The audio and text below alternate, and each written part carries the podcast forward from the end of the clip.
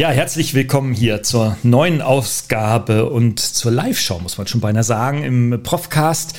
Heute mit einem gern gesehenen und von mir sehr, sehr geschätzten äh, Experten. Naja, er ist sicherlich ein Fachmann, äh, wenn man sich mit dem Thema der virtuellen Organisation beschäftigt, beziehungsweise überlegt, wie man denn bares Geschäft hinbekommt. Ich begrüße ganz herzlich den Manuel Pistner und bevor wir uns hier mit der Frage beschäftigen, hm, wie gründe ich denn sowas? Also wie gründe ich jetzt ein Start-up auf virtueller Basis und wie nutze ich neue Technologien, um hier skalierfähig zu sein, ähm, gibt es den ersten Jingle. Bis gleich. Herzlich willkommen zum Profcast, der Podcast für Ihre digitale Fitness. Hier erhalten Sie Impulse, Denkanstöße, Tipps und Meinungen über die digitale Medienwelt. Begrüßen Sie mit mir Ihren Gastgeber, den Digitalprofessor Dr. Gerald Lemke. Mit Manuel Pfister möchte ich jetzt ein Unternehmen gründen. In den nächsten 45 Minuten, liebe Leute, erfahrt ihr, wie man das richtig macht, von dem ich denke, ähm, dass ich es eigentlich weiß, wie das gehen müsste. Aber wir werden das komplett disruptiv heute diskutieren ich begrüße dich ganz, ganz herzlich hier in die Show. Äh, Manuel, hallo. Ja, danke für die Einladung und äh, vor allem für das tolle Intro. Hat mich sehr gefreut, das zu hören. Und ja, ich freue mich auch sehr auf den zweiten Podcast und ja, dann führen wir die Zuhörer mal durch eine virtuelle Unternehmensgründung. Freut mich sehr. Da, da legen wir los. Und äh, wir haben uns kennengelernt in der Vor-Corona- oder Anfangs-Corona-Zeit, haben wir festgestellt im Vorgespräch, irgendwie so März, April letzten Jahres, 2020. Und jetzt ist Corona, naja, natürlich nicht vorbei, aber die Öffnungen sind zumindest da. Jetzt äh, sind wir in dem zweiten Podcast heute. Also wir kennen uns schon, das verbindet uns. Ja, äh, Manuel, wir wollen mal ein Dienstleistungsunternehmen gründen. Und da du mehrere Unternehmen gegründet hast und die auch ziemlich erfolgreich sind, ähm, wie du mir im, im Vorgespräch erzählt hast, ähm, bist du der perfekte Mann, ähm, nicht nur deswegen, sondern weil du auch ähm, dieses, diese beiden Kernbegriffe der Disruption und der Skalierbarkeit ähm, in deine Genetik geschrieben hast, aus verschiedenen Erfahrungen, die du in anderen Podcasts äh, schon alle beschrieben hast. Das wollen wir jetzt nicht aufgreifen, äh, weil es ist nicht alles erfolgreich, was du gemacht hast, ähm, sondern du hattest auch Niederschläge und aufgrund dessen sind diese Erfolge entstanden. wir wollen jetzt mal gemeinsam ein Dienstleistungsunternehmen äh, gründen, wirklich von A bis Z und ähm, was ich jetzt äh, so gelernt habe und was ich auch so manchen Studierenden dann so erzählen, erzähle, ist, naja, du musst erstmal einen Businessplan machen und dann musst du deine Idee durchdenken und dann musst du die Finanzierung natürlich klar kriegen, dann musst du mit dem Businessplan zur Bank gehen, ähm, dann musst du dir natürlich die Kundenperspektive überlegen, das ganze Marketing. Und dann kommt immer als Ergebnis heraus, Herr Lemke, das ist ja alles immer ganz super und schön. Ähm, aber wenn ich das jetzt alles mal so durchmache, wie Sie mir das sagen, brauche ich erstmal zwei Millionen Euro. Ne? Weil ohne dem macht mir die Bank noch nicht mal die Tür auf. So. Ähm, du hast andere Erfahrungen.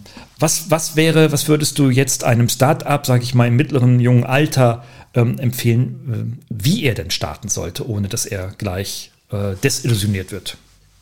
Also ich fange mal damit an, wie man es nicht machen soll. Das gibt uns nämlich die beste Perspektive darauf, wie man es eigentlich wirklich richtig macht, dass es funktioniert. Und zwar habe ich genauso angefangen. Ich habe Informatik studiert, konnte gut entwickeln und war immer verliebt in meine eigenen Ideen. Habe immer gedacht, so, okay, bevor ich jetzt Software für andere entwickle, entwickle ich doch mal eine Software für mich, die ich dann an mehrere Kunden verkaufen kann, weil das ist ja skalierbar. Und das habe ich auch mehrfach gemacht und ich habe ehrlich gesagt, ich frage mich heute, wie ich eigentlich so doof sein konnte. Ich habe nie daraus gelernt. Ich habe bestimmt drei Unternehmen gegründet, die ich immer genauso angefangen habe. Ich hatte eine Idee, ich habe mir vorgestellt, dass wenn ich diese Software habe, dass es alle toll finden und es würde doch so toll funktionieren etc. Und ich habe die Software sogar immer gebaut, weil ich konnte ja selbst entwickeln. Und am Ende habe ich festgestellt, niemand will sie haben. Und das ist das Teuerste, was du machen kannst und das Frustrierendste. Mich hat es gar nicht so sehr frustriert, deshalb habe ich es noch zweimal weitere Male so gemacht, aber es gab dasselbe Ergebnis, die Firmen gibt es nicht mehr. Ähm, was aber sehr gut funktioniert, ist nämlich genau das Ganze umzudrehen. Du startest von dem Markt. So, das ist auch in der klassischen Betriebswirtschaftslehre wahrscheinlich genauso dort beschrieben. Aber was meine ich damit? Du brauchst keine, keine Marktstudien, Marktforschung groß betreiben mit viel Kapital. Aber was du dir überlegen solltest, ist erstmal, mit welcher Art von Menschen macht es dir wirklich Spaß zu arbeiten? Ist es der Geschäftsführer vom kleinen Unternehmen? Ist es der Marketingmanager von einem größeren Unternehmen? Welche Art, welche Personengruppe welche Personengruppe genau, mit welcher möchtest du zusammenarbeiten. Warum ist es wichtig? Du kannst auch eine andere Personengruppe wählen, mit denen du es nicht genießt, zusammenzuarbeiten. Dann baust du halt ein Unternehmen mit Leuten, die dir eigentlich die ganze Zeit nur auf den Wecker gehen und mit denen du keinen Spaß hast, zusammenzuarbeiten. Mhm. Deshalb kann ich das nicht empfehlen. Mhm. Also such die Leute, die dir Spaß machen, mit denen du gerne zusammenarbeitest. Und dann, und das ist der allerwichtigste Punkt, hör zu, welches Problem die haben. Warum ist es wichtig? Weil ein Unternehmen hat nur einen einzigen Zweck jetzt mögen die meisten denken, um Geld für mich zu generieren. Das ist aber nur die Konsequenz, das ist nicht der Zweck. Der Zweck ist, Probleme für Kunden zu lösen. Und je mehr Probleme du für Kunden löst, desto mehr Umsatz machst du und je effizienter du das machst, desto mehr Gewinn machst du. Und jetzt ist die Frage, welches Problem hat deine Zielgruppe? Und da gilt auch wieder nicht vermuten, sondern erfragen. Das heißt, du gehst Du, du, definierst deine Zielgruppe und du testest als allererstes, wie gut hast du denn deine Zielgruppe definiert. Und das kannst du testen, indem du auf LinkedIn oder Facebook gehst und machst dir eine Liste mit 100 Leuten, die in deiner Zielgruppe liegen. Klassische Excel-Liste. Und dann sprichst du mit denen. Entweder guckst du, was die posten und schreibst mit unter die Posts und schaust, mit welchen Fragen die sich beschäftigen, weil das lässt dir Rückschlüsse auf die Probleme geben. Ja. Und dann sprichst du mit denen mal, um wirklich darüber zu erfahren, was genau verbirgt sich denn hinter dem Problem und warum wollen die das Problem denn überhaupt lösen? Warum will jemand zum Beispiel eine neue Webseite haben? Nicht, weil er eine neue Webseite will, sondern weil er vielleicht Kunden online gewinnen will. Ja, und diese Mechanismen, also welches Problem hält deinen potenziellen Zielkunden davon ab, das zu erreichen, was er oder sie wirklich will? Das ist der Mechanismus, Problem lösen, um Ziel zu erreichen. Und das musst du einmal wirklich glasklar verstehen, aufschreiben und es aus dem Mund deiner Zielgruppe hören. Das ist der allererste Schritt. Bevor das nicht gemacht ist, brauchst du keinen Businessplan, weil der ist sowieso immer falsch. Brauchst zur Bank gehen, kriegst sowieso kein Geld und verschwendest nur deine Zeit. Brauchst keine Mitarbeiter einstellen, weil die wissen gar nicht, was sie tun sollen.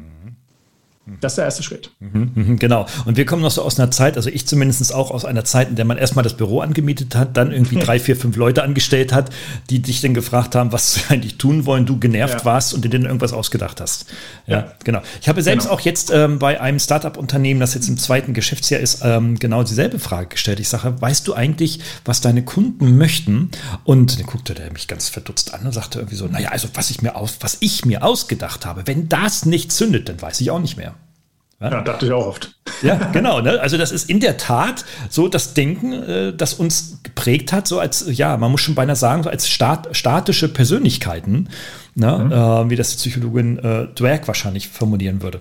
Okay, ja, also Jetzt habe ich, jetzt ich mit, sage ich mal, 50 Leuten telefoniert aus meinen Zingen LinkedIn-Kontakten. Mhm.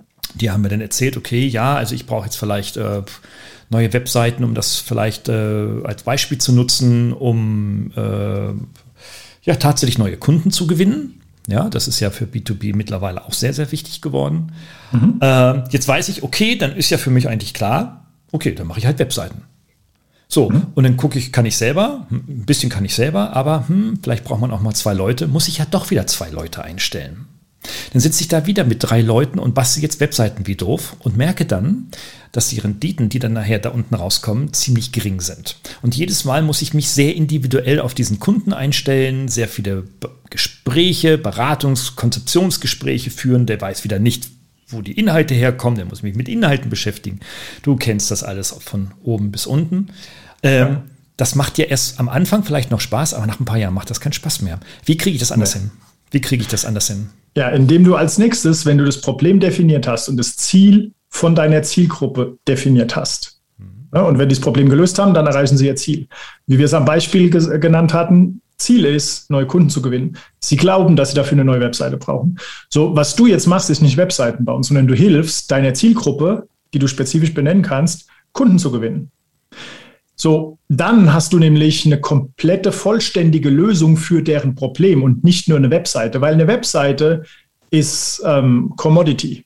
So viele bieten Webseiten an und die bieten alle Webseiten an, die sind bestimmt auch alle gut. Aber am Ende hat der Kunde eine Webseite und trotzdem keinen neuen Kunden gewonnen.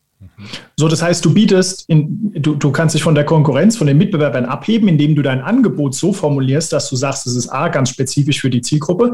Zum Beispiel sage ich, ich helfe und dann Zielgruppe Professoren.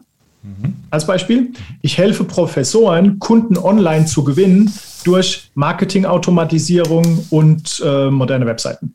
Mhm.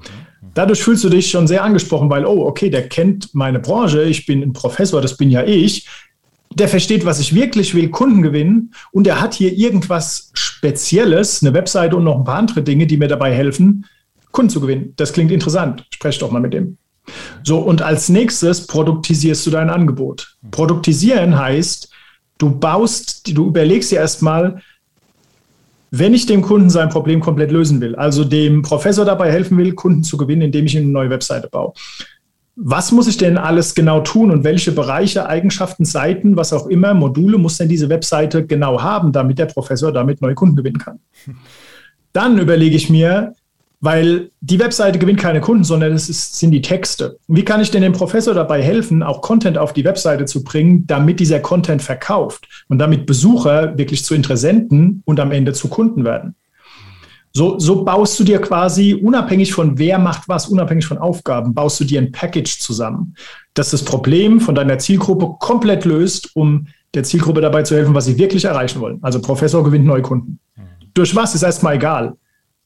Wir benutzen da eine Webseite dafür. Plus vielleicht noch ein paar Tutorials, plus vielleicht ein paar Templates. Wie sieht die perfekte Landingpage aus? Welches CRM-System nutze ich? Mhm. Welche E-Mail-Sequenz schicke ich? Mit welchem CRM-System?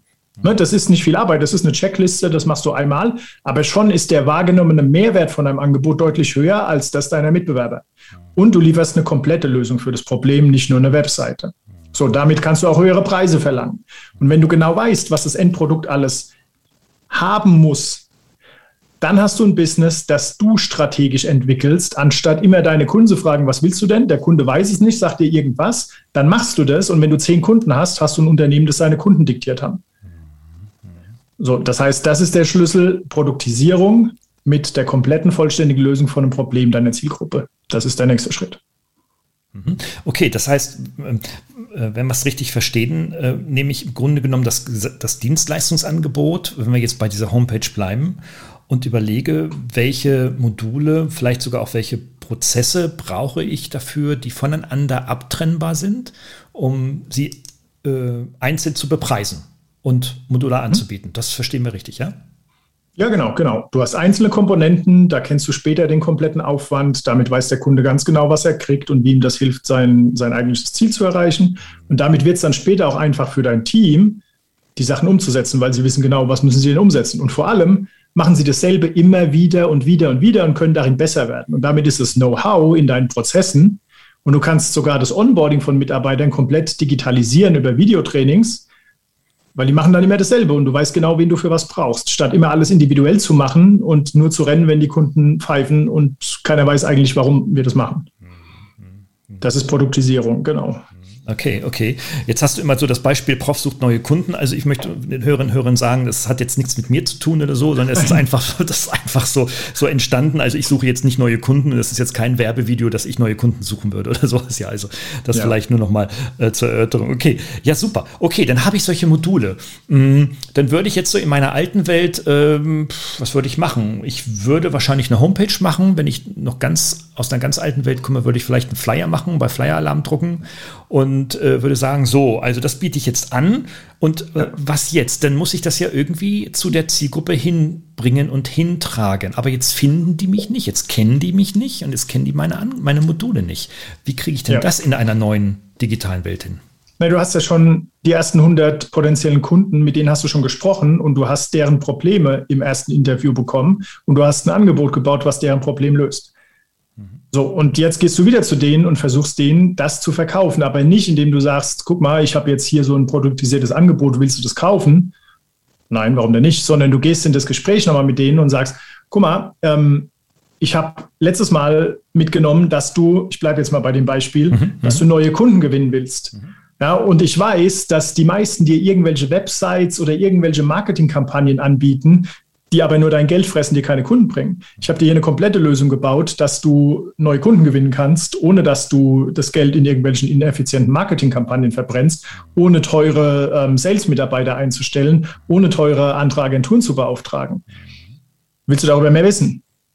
Wenn du Nein kriegst, okay, dann nicht, dann gehst du zum nächsten. Wenn du ein Ja kriegst, dann sprichst du mit der Person und das ist dann dein Sales Call und der ist auch produktisiert. Dann hast du ein Sales Script, also quasi ein Prozess an Fragen, die du stellst, damit dein Kunde überhaupt versteht, wie für ihn denn das Problem gelöst wird und zwar vollständig. Das heißt, du führst ihn dann durch den Prozess, ah, wie kann es denn dann aussehen, wenn er die Webseite hat und was macht die für ihn und wie macht sie das für ihn? Und wie sieht der Prozess aus der Zusammenarbeit? Also, was machen wir für dich und was musst du machen und wir sagen dir, wie es geht. So, und da versuchst du dann eben aus deinen ersten 100 Kontakten mindestens zwei Abschlüsse zu bekommen und das ist dein Proof of Concept. Und wenn du den hast, brauchst du auch keinen Businessplan, weil die Realität sagt dir, was deine KPIs sind. Mhm, mhm, und solange du diesen Prozess nicht so lange verbessert hast, dass du auf dem manuellen Weg Kunden gewinnen kannst über den Prozess, den wir zuvor beschrieben haben, und mindestens drei Kunden gewonnen hast, dann brauchst du auch nicht über Marketing, Automatisierung und so weiter sprechen. Mhm. Aber wenn du das geschafft hast und der Proof of Concept da ist, dann kannst du als nächstes einen sogenannten Sales Funnel aufbauen. Dann machst du nämlich das, was du manuell gemacht hast, automatisiert über Ads. Also LinkedIn Ads, Facebook Ads, Instagram Ads. Du nimmst quasi das Problem, was deine Kunden haben und die Identität deiner Zielgruppe und packst die auf eine Werbeanzeige. Du sagst quasi, ich bleibe jetzt nochmal bei dem Beispiel, mhm, mhm, ähm, wie gesagt, hat nichts mit dir zu tun. Du sagst quasi, ähm, du bist Professor und willst neue Kunden gewinnen. Als Beispiel. Dann fühlen sich Professoren, die neue Kunden gewonnen, gewinnen wollen, direkt angesprochen. So, und dann erzählst du denen quasi direkt in der Ad eine Story, warum die meisten Wege eben nicht zum Ziel führen. Warum rein Webseiten nicht funktionieren, warum äh, es keine Lösung ist, einfach teure Sales-Mitarbeiter einzustellen und, und, und. Und sagst ihnen dann, guck mal, jetzt kannst du mal hier auf einen Link klicken und dann zeige ich dir, was denn die Erfolgsfaktoren sind, mit dem andere Professoren schon erfolgreich Kunden gewonnen haben. Und das ist ein sogenannter Lead-Magnet. Das kann ein Video sein, es kann eine Checkliste sein, was auch immer. Ziel ist, dass du die E-Mail-Adresse von der Person bekommst und dass du quasi, ähm, indem sie auf deiner Webseite waren, immer wieder Retargeting-Ads, also ähm, nochmal ihnen die Werbung zuspielen kannst auf Social-Media-Plattformen. Retargeting, ja. Das ist dann der nächste Schritt. Du baust dir quasi diesen Funnel auf und er startet mit dem Problembewusstsein, weil die meisten Menschen denken nicht in Lösungen. Die meisten Menschen denken in Problemen. Das heißt, wenn du eine Lösung zeigst, dann scrollen sie wahrscheinlich drüber. Aber wenn du ihnen das Problem zeigst, mit dem sie sich gerade beschäftigen, dann ist die Wahrscheinlichkeit größer, dass du den Fisch am Haken hast. Das ist der nächste Schritt. Okay, da brauchst du einen Sales-Funnel. Ich würde mir jetzt ähm, mhm. denken, dachte ich, okay, jetzt hast du da zwei, drei Kunden in, in dem sogenannten Proof of Concept-Prozess äh, ähm, schon bearbeitet. Hm, aber jetzt brauche ich ja doch Leute. Jetzt brauche ich ja doch Leute, die mich darin unterstützen, um dem halt so eine ganzheitliche Dienstleistung anzubieten. Mhm. Ähm, äh, doofe Frage. Äh, muss ich jetzt äh, Leute einstellen? Nein, noch nicht. Erstmal schaust du, dass du einen Qualitätsstandard aufbaust. Du hast quasi dein Dienstleistungsprodukt oder deine Dienstleistung produktisiert. Das heißt, die ist schon mal nicht sehr variabel. Die ist variabel, indem man einzelne Komponenten weglassen kann, aber da die einzelnen Komponenten auch produktisiert und standardisiert sind, kannst du quasi aus vielen einzelnen Komponenten ein individuell produktisiertes Angebot zusammenstellen. Mhm. Du kannst zum Beispiel sagen, okay, ähm, bei dieser Webseite lassen wir jetzt die Integration in Facebook weg, macht keinen Sinn. Ne, dann lässt du diesen Baustein weg, dann weißt du auch, x Kosten fallen weg. So. Wenn du also dein Angebot komplett kennst und was du liefern musst und du machst es immer wieder gleich und du lieferst immer wieder die gleichen Sachen, bis auf die Variabilitäten in den Komponenten, dann baust du dir einen Qualitätsstandard auf, der sagt, was sind denn die einzelnen Schritte, die ich durchlaufen muss, um das zu erstellen, was der Kunde von mir bekommt. Und was sind die einzelnen Bestandteile, die wir erstellen müssen, also die Komponenten, damit dieses gesamte produktisierte Angebot erstellt wird. Und bevor du dann jemanden einstellst, machst du das erstmal selbst, weil das ist die beste Validierung, ob dein Qualitätsstandard funktioniert. Mhm. Was du damit machst, ist dein Wissen, wie man sowas umsetzt, external externalisieren mhm. und digitalisieren. Und bei der Umsetzung machst du das dann nicht einfach irgendwie, wie du dich jetzt gerade fühlst, sondern du hältst dich genau an den Prozess, den du definiert hast. Mhm. Und wenn irgendwo was nicht funktioniert, das knirscht und kracht, der Kunde ist nicht zufrieden, es funktioniert nicht, dann fragst du dich nicht, oh, wie kann ich das denn besser machen, sondern wie kann ich meinen Qualitätsstandard verbessern? Und damit hast du quasi was externes, ein Asset in deinem Business, das du immer wieder durchlaufen kannst und das dir wiederholbare Qualität für gleichbleibende Ergebnisse liefert. Und wenn du das hast, dann können wir darüber reden, wie definiere ich denn Rollen aus Skills und Erfahrungen, die ich, wo, wozu ich später Mitarbeiter brauche, die ich benötige, um diesen Prozess immer wieder auszuführen. Und dann suche ich mir Mitarbeiter, die, die genau in diese Rolle passen. Und das können Freelancer sein oder das können festangestellte Mitarbeiter sein. Das ist dann komplett irrelevant. Das wären die nächsten Schritte. Das Qualitätsstandard. Heißt, Qualitätsstandard, super. Das heißt also, ich stelle erstmal nicht neue Leute ein, sondern ich mache es selber. Heißt aber auch, ich brauche ja dann erstmal die ganzen Kompetenzen selber. Ne? Also ich muss ja selber alles dann können, damit das umsetzbar ist. Genau. Genau. Du musst, also damit du ein Angebot wirklich glaubhaft verkaufen kannst, und später auch wirklich Kontrolle über Fortschritt, Qualität hast, wenn du neue Mitarbeiter ähm, dazu nimmst, musst du es einmal selbst verstehen. Du kannst später dein Unternehmen aufbauen mit Dienstleistungen, die du nicht selbst verstehst, indem du dann jemanden reinholst, der es versteht und das Angebot genauso aufbaut, wie du es auch aufgebaut hast. Mhm. Aber irgendwo muss das Verständnis einmal im Unternehmen zumindest am Anfang sein. Später ist das Know-how dann in deinen Prozessen, in deinen Videos, in der Systematisierung. Aber am Anfang, es kann kein Feuer da sein, ohne dass es mal 100 Grad heiß war. Mhm, mh, mh. Ja. Das ist richtig.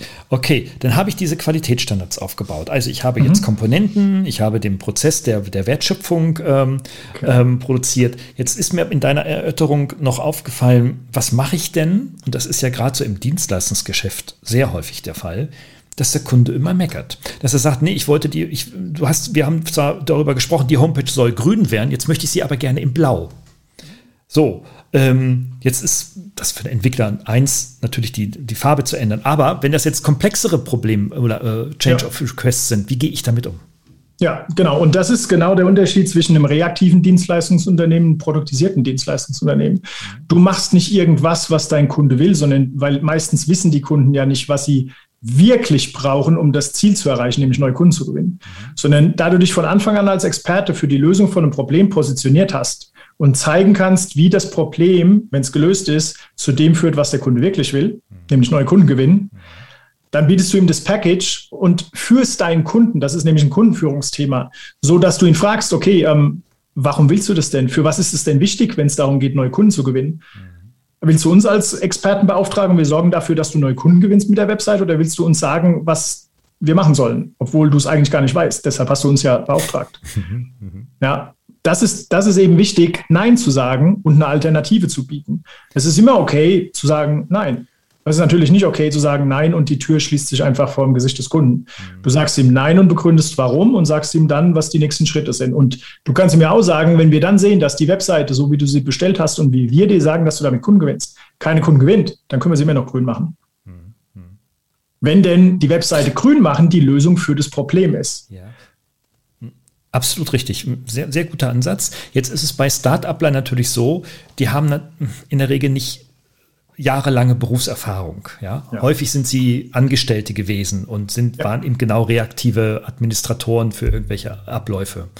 Mhm. Heißt, Frage, hm, was, was, was sind deine Erfahrungen? Was für Skills sind da besonders wichtig, ähm, damit, ähm, ja, vielleicht so, so, was weiß ich, Mitte 20er, Mitte 30er ähm, da nicht untergeht und dann doch wieder zum reaktiven Möchtegern-Unternehmer wird?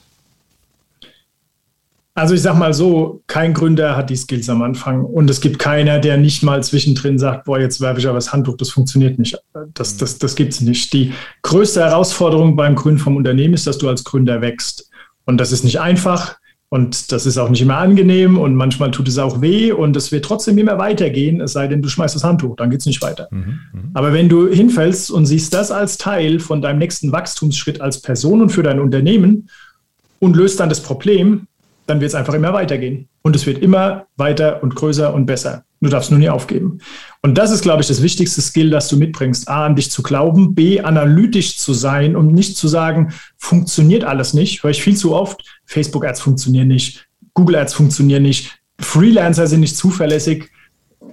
Das sind alles nur Glaubenssätze, die dich daran hindern, das Ganze nochmal zu probieren und es erfolgreich umzusetzen. Die viel wichtigere Frage ist immer, warum hat es denn nicht funktioniert?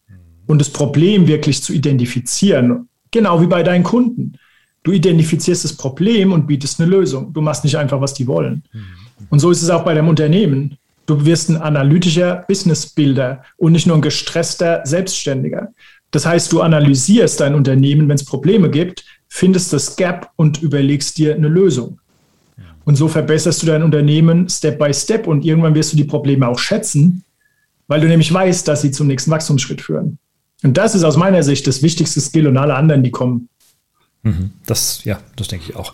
Analytischer Businessbilder. Was für ein, was für eine, was für ein cooles. Mir ist aber gerade beim Reden so eingefallen. Also Businessbilder macht Sinn, aber analytischer Businessbilder ist jetzt kein, kein Wort, was im Duden steht oder so. Nee, das, das findet man dann nicht. Ne? Also man kann ja mal googeln, ja. ob das irgendwo schon mal jemand benutzt wird oder, oder übersetzen ins Englische ja. und, dann, und dann mal bei Google.com gucken oder sowas. Ja. Nee, sehr schönes Wort. Okay. Ähm, alles klar, dann kommt der Zeitpunkt, okay, jetzt habe ich vielleicht zuerst Skalierungseffekte mit, dieser, mit diesem Start-up. So nach zwei Jahren habe ich nicht nur drei Proof-on-Concept-Kunden, sondern ich habe vielleicht schon 15 Kunden, ja. die Teile meines Packages ähm, gekauft haben. Mhm. Ähm, und jetzt merke ich, äh, jetzt kann ich das alleine natürlich nicht mehr umsetzen.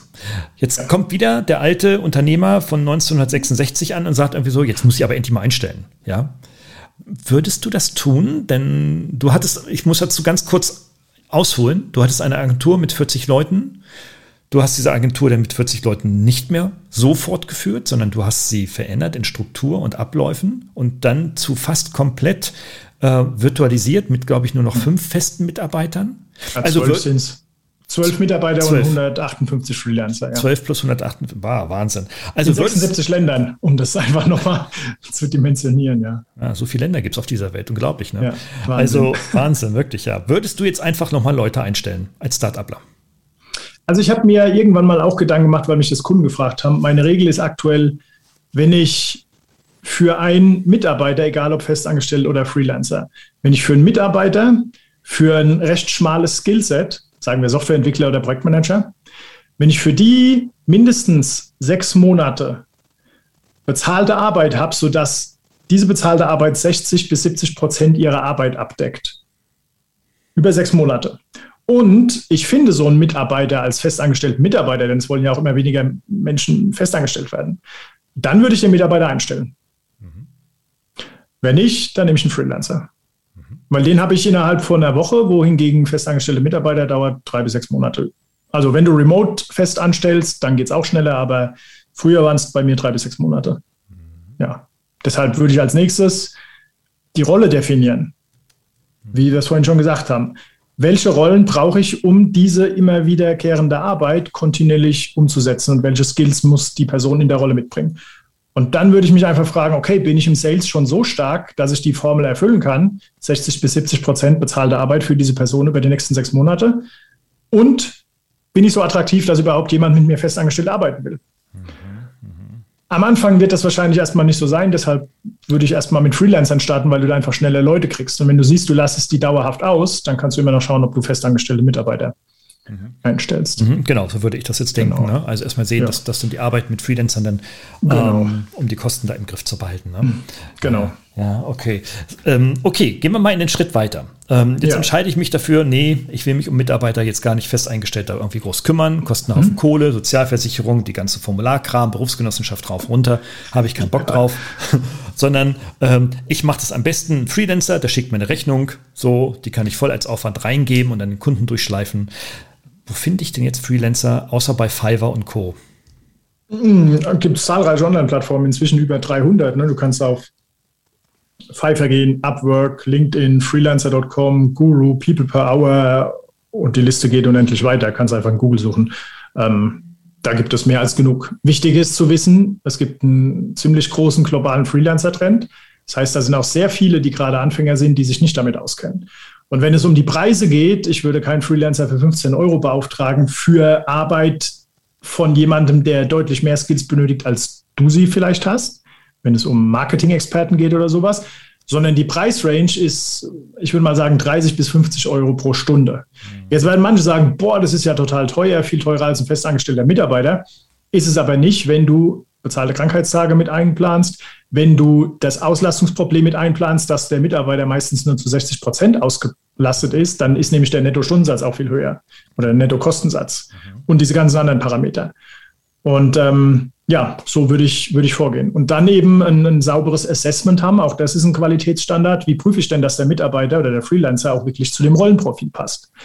Ja, also du, ein erster wirklich wertvoller Indikator ist, wenn der Mitarbeiter anfängt, dir Fragen zu stellen, statt du musst ihm alles aus der Nase ziehen. Wenn der Mitarbeiter wirklich will, in dem Job erfolgreich sein will, dann wird er oder sie irgendwann anfangen, dir Fragen zu stellen und das ist meistens ein gutes Zeichen. Und wenn Mitarbeiter, ich versuche immer erst über einen Chat Dinge rauszufinden, indem ich wirklich präzise Fragen stelle. Und wenn über präzise Fragen nur zurückkommt, let's have a call, mhm. Dann mhm. passt es nicht. Mhm. Weil dann werde ich die ganze Zeit nur let's have a call haben bei jeder Frage, weil die Person einfach entweder mich nicht versteht oder einfach nicht auf Fragen präzise antworten kann. Mhm. Und es ist okay, wenn eine Person sagt, keine Ahnung, ich kann deine Fragen nicht beantworten und eine Gegenfrage stellt, völlig fein. Aber einfach nur mit was Generellem oder Let's Have a Call zu antworten, ist ein Indikator, lass die Finger davon. Ja. Okay, gut. Und dann muss man wahrscheinlich da auch erstmal ins Klo greifen, sozusagen. Also ähm, man, man, wird dann auch mit solchen äh, jetzt Einsteiger-Tipps vermutlich nicht immer sofort den zuverlässigsten äh, Freelancer natürlich. Gar nicht. Natürlich Erfolg finden. führt immer über Niederlagen. Ja, naja. Ja. Naja, das ist natürlich. Äh, wie geht. Und ja, bitte. bitte. Ich wollte sagen, das muss okay sein. Jemand, der ein Unternehmen gründet, der wird zum Problemlöser. Das ist der einzige Weg, um das Unternehmen kontinuierlich wachsen zu lassen. Und wenn jemand Probleme mit Problemen hat und die Probleme als Niederlage sieht und deshalb irgendwann aufhört, dann sollte die Person besser kein Unternehmen gründen. Sehr schön gesagt. Äh, ja. Super. Und ähm, ja, okay. Äh, dann habe ich jetzt so meine Freelancer, mit denen ich so die, die, die Punkte machen kann. Jetzt ist es ja, ja, auch so in der, in der Realität. Jetzt bin ich beim Kunden und ich gebe dem Kunden ja ein Produkt und damit ein Problemlösungsversprechen ab. Und jetzt merke ich aber im, äh, im in, sogenannten Innendienst, äh, in der inneren Organisation, Mensch, ich habe hier Freelancer, die performen nicht. Und jetzt hm? komme ich in Zeitdruck. Und jetzt muss das fertig werden. Ja. Und das kennst du auch alles also klar, du aber brauchst. auch von festen Mitarbeitern. Aber auch von festen genau. Ja, genau. Ja, das höre ich auch, ja. das höre ich auch in letzter Zeit sehr oft. Ähm, ich komme auf jeden Fall in Druck. Also ich gebe als Person ein, ein Versprechen ab als Unternehmer und äh, die Leistung kann ich nicht erbringen. Hm. Äh, ich weiß, man braucht Resilienz als Unternehmer, ohne Frage, und die wächst auch. Ähm, aber trotzdem muss ich einen Umgang damit finden. Wie gehe ich damit genau. um? Wie gehst du damit um? Der Umgang ist wieder der gleiche. Erstmal entspannen und nicht in Panik verfallen und dann Problem analysieren und Lösung finden. Und meistens ist das Problem nicht der Freelancer, sondern oft ist das Problem, es ist nicht klar, was der Freelancer als Ergebnis liefern soll. Du hast den Prozess nicht überwacht, um zu sehen, wie denn der Fortschritt ist. Mhm. Oder die Erwartungshaltung ist einfach nicht die richtige. Oder du hast halt den falschen Mitarbeiter eingestellt, weil du gedacht hast, der braucht ein ganz anderes Skillset. Was typischerweise zum Beispiel passiert ist, viele stellen als allererstes den Projektmanager ein. Projektmanagement ist eigentlich klar definiert. Plan erstellen, Reports erstellen, Risiko erkennen, Maßnahmen identifizieren. Das ist, was ein Projektmanager macht. Aber ein Projektmanager ist nicht die eierlegende Wollmilchsau, um das Projekt zu retten, was die meisten Leute dabei denken. Und das ist ein großes Gap in der Erwartungshaltung. Gehen wir also nochmal einen Schritt zurück. Was du als nächstes machst, ist Du hast ja deinen Qualitätsstandard mit den einzelnen Work-Items, die quasi umgesetzt werden müssen, um das produktisierte Ergebnis zu erstellen. Den implementierst du in Tools. Das wird dein sogenanntes digitales Leadership-System. Das machst du mit Tools wie Jira, Trello, Asana, irgendwelche Task-Management-Tools. Die funktionieren alle. Und du baust dir quasi erstmal am Anfang, wenn du den Qualitätsstandard selbst ein paar Mal umgesetzt hast, baust du dir Templates auf mit Checklisten, damit klar ist, wenn ich denn jetzt, sagen wir mal, das Basis-Setup der Webseite erstellen muss, was muss ich denn dabei alles berücksichtigen? Das wird die Checkliste. So, und so machst du das für alle Work-Items, die du erledigen musst, also rein ergebnisorientiert, um dein Versprechen beim Kunden zu erfüllen. Mhm, okay. So, und das setzt du in deinem Task-Management-Tool auf. Und dann hast du in deinem Task-Management-Tool einen Workflow, der immer mindestens über Preparation, also Vorbereitung, Implementation, Umsetzung und Finalization, Qualitätssicherung, Dokumentation etc. geht. Mhm. Und für jeden dieser Prozessschritte hast du eine Checkliste an deinem jeweiligen Work-Item. Darüber kriegst du Transparenz über Fortschritt. Und damit siehst du, ob du on track bist. Mhm. Das macht Sinn, genau. Also die Tools, gerade die, die, ganzen Asana-Tools und so weiter, ähm, sind da ja prädestiniert dafür. Ne? Mhm. Ähm, ja, also so für den ersten Einstieg. Wenn ich das professionalisieren will, kriege ich auch immer mal wieder die Frage, ja, Gerald, kennst du da nicht irgendwie so ähm, ein Portal oder eine Plattform, auf dem das da so alles drauf ist? Ähm, dass ich quasi äh, out of the box einfach mir nehmen kann als White Label oder wie mhm. auch immer und äh, mit denen ich sofort losstarten kann. Gibt es sowas? Ich glaube, du. Die, die können das alle, oder? Also, ich meine, wenn du sagst, ich will ein Tool, was alles kann, was ist denn alles? Hm. das ist das Allerwichtigste erstmal zu wissen. Und ich glaube, du brauchst am Anfang nicht alles. Was du brauchst, ist ein Tool, um zu chatten. Du brauchst ein Video-Message-Tool, um Videonachrichten aufzunehmen und sie zu verschicken. Du brauchst ein Tool für Videocalls. Du brauchst ein Task-Management-Tool mit Time-Tracking und Template-Funktion. Und du brauchst eine Dateiablage. Okay. Das alles in einer Lösung, weiß ich nicht, ob es es gibt, aber ich glaube, Asana ist da ziemlich nah dran. Ansonsten ClickUp ist, glaube ich, ziemlich nah dran. Aber ähm, das Tool ist nie das Problem. Ich habe noch kein Unternehmen gesehen, das Cloud-Tools nutzt und am Ende zu der wirklich analytischen, äh, zu dem analytischen Ergebnis kommt. Das Tool hat dafür gesorgt, dass wir nicht erfolgreich sein können. Habe ich bisher noch nicht erlebt. Mhm, nee. Es ist immer nur, dass wir das Tool falsch eingesetzt haben, weil wir einfach schnell ein Tool gesucht haben, ohne dass wir wussten, was wir mit dem Tool eigentlich machen wollen. Okay, okay. Okay, super. Und ähm, Gehen wir, gehen wir noch mal so einen Schritt weiter. Jetzt äh, habe ich quasi so einen Stamm von Freelancern. Äh, vielleicht mhm. habe ich sogar drei feste Mitarbeiter ähm, und äh, 20, 20 Freelancer. Ich, mein, mein Kundenstamm ist jetzt mittlerweile auf 20 angewachsen in drei Jahren, in den ersten drei Jahren, was ja schon echt anständig ist, ja. ja. Wenn, wenn einem das so wirklich gelingt, du bist jetzt bei einer Umsatzgröße von vielleicht, bah, weiß ich nicht, 500 bis 750.000 Euro vielleicht. Ähm, vielleicht schaffst du auch eine Mio. Und ähm, jo, jetzt äh, könnte man sagen, okay, ich bin jetzt Unternehmer, jetzt kann ich mich zurücklegen, vielleicht kriege ich sogar eine Rendite von 20 Prozent hin, mhm. ähm, dann bleiben ja 200.000 über, davon kann man leben ähm, als Gründer. Und ähm, wie geht es denn weiter? Naja, das nächste ist dann wirklich die Brille des Operators, also des meistbeschäftigten Angestellten in deinem Unternehmen, möglichst abzugeben und wirklich aus, den, aus der gesamten Umsetzung, aus der Wertschöpfungskette auszusteigen und dein Team zu coachen. Damit meine ich nicht deinem Team zu sagen, was sie machen sollen, weil das ergibt sich aus dem Qualitätsstandard, mhm. sondern deinem Team dabei zu helfen, den Qualitätsstandard zu verbessern, selbst ebenfalls zu wachsen und sich zu verbessern und eben die Dienstleistungen zu liefern, die dein Kunde bestellt hat. Also dein Job wird dann nicht mehr die Arbeit machen, sondern dein Job wird, die Systeme in deinem Unternehmen zu verbessern und dich um dein Team zu kümmern, dein Team zu coachen. Das ist dann der nächste Schritt. Und irgendwann kannst du dir jemanden dafür einstellen, einen Geschäftsführer oder einen COO, und dann bist du äh, nur noch Business Owner.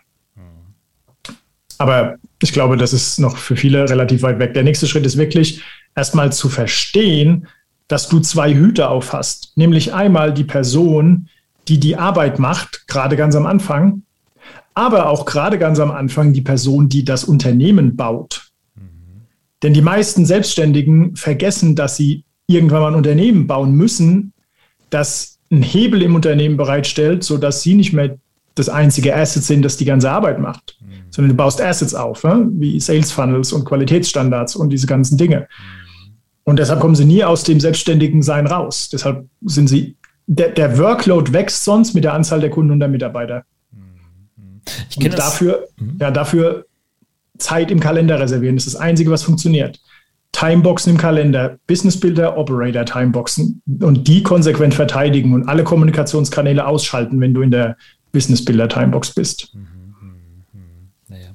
Ja, das kenne ich aus meiner, aus meinen Jahren äh, als äh, Freelancer selber, als ich selber als mhm. Coach, Berater und Trainer unterwegs war.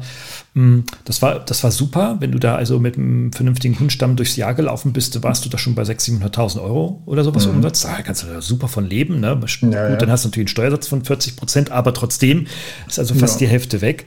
Aber da kriegst du kein Wachstum hin. Und völlig, mhm. völlig unmöglich. Ne? Ja. Nee. Da bist du das Produkt. Da, genau, da bist du das Produkt ja. und ähm, dann ist vorbei.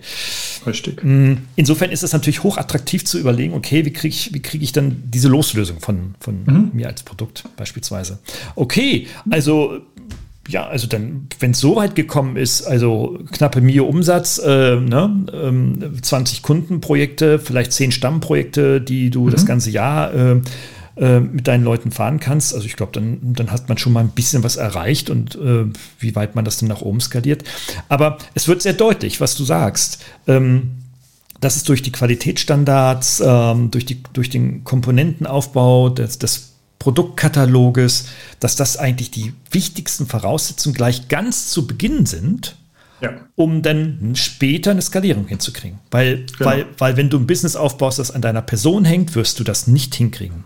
Nein. Das ist mir klar Nein. geworden.